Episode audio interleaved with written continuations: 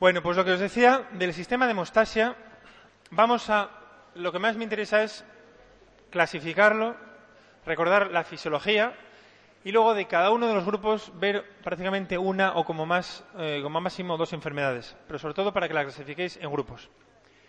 Comenzamos, por lo tanto, con el último tema ya de la hematología, que es la hemostasia. Cuando hablamos de hemostasia estamos hablando de ese mecanismo que tiene el organismo para evitar hemorragias o para que cuando se produzcan poder corregirlas. Eh, hablamos de una hemostasia primaria y de una hemostasia secundaria. La hemostasia primaria eh, está implicado los vasos, por un lado, que dan lugar a una vasoconstricción inicial cuando hay una agresión al mismo y además tiene una serie de secreciones. Y por otro lado, las plaquetas. Las secreciones del endotelio vascular son, acordaros sobre todo de uno, de ese factor von Willebrand, de esa prostalagandina I2 o prostaciclina, antiagregante más potente conocido, además de vasodilatador, la trombomodulina y el activador de plasminógeno.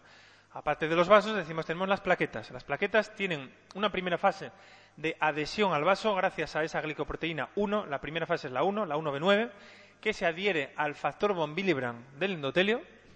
Una vez que se ha adherido, segrega una serie de sustancias para muchas cosas y entre ellas para que las plaquetas se puedan agregar, se puedan pegar entre sí. Y en esa fase de agregación es donde aparece la glicoproteína de la segunda fase, de la 2B, la 2B o 2B3A, eh, como queráis.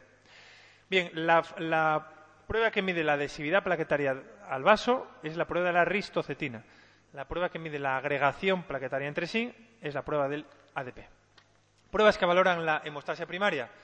Una prueba vascular, esa prueba del Rumpel que consiste en colocar el esfingomanómetro, de medir la presión arterial en el antebrazo, subir la presión por encima de la sistólica y esperar a ver lo que ocurre. En principio no debería ocurrir nada, durante poco tiempo, lógicamente. No vamos a provocar una necrosis del antebrazo, pero bien. Y si tenemos una vasculopatía, vamos a empezar a tener petequias en el antebrazo. Eso es lo típico, es la prueba de Rumpelin.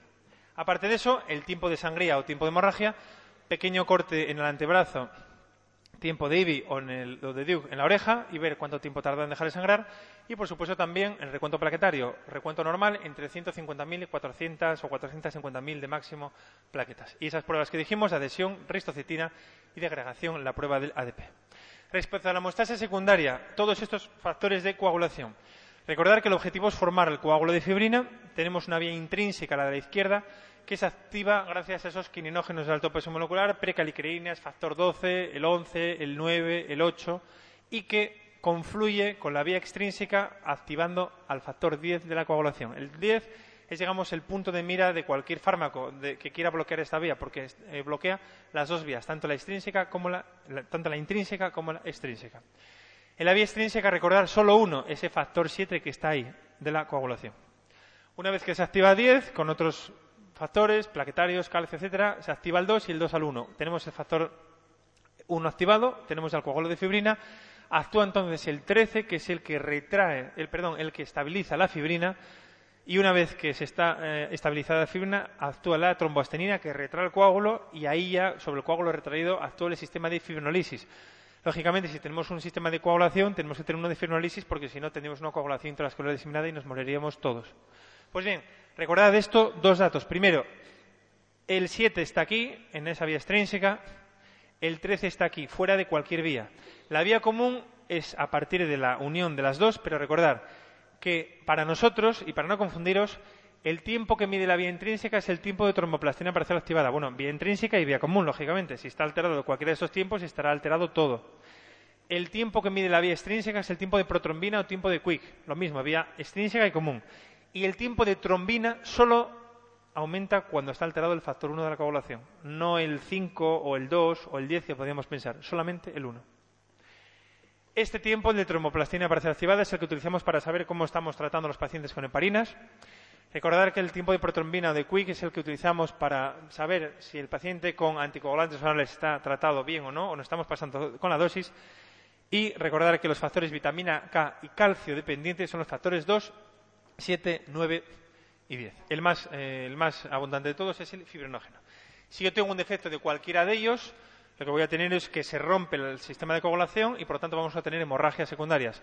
Ocurre siempre, salvo en un caso, salvo cuando están alterados, cuando hay déficit de esos factores altos de la vía intrínseca de la coagulación, ese factor 12, los quinógenos de alto peso molecular. En ese caso, sí que tendríamos aumentado el tiempo de tromboplastina para ser activada, pero no tendríamos hemorragias acompañantes.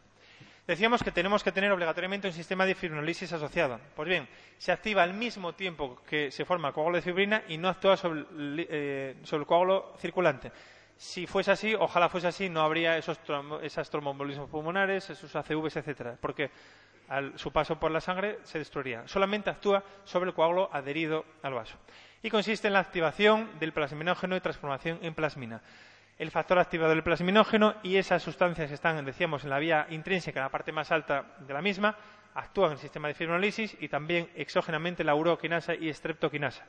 Y lo inhiben la alfa-2 antiplasmina, la alfa-2 macroglobulina y esa sustancia exógena que es el ácido epsilon aminocaproico. Como sistema de anticoagulación, tres sistemas. El más importante, que es a través del cual actúa la, heparina, el sistema de la antitrombina 3. Actúa sobre todos estos, 2, 9, 10, 11 y 12. Menos importantes, el EPI, que actúa sobre el factor 7, y el sistema de proteína C proteína S, que actúa sobre los factores 5 y 8 de la coagulación.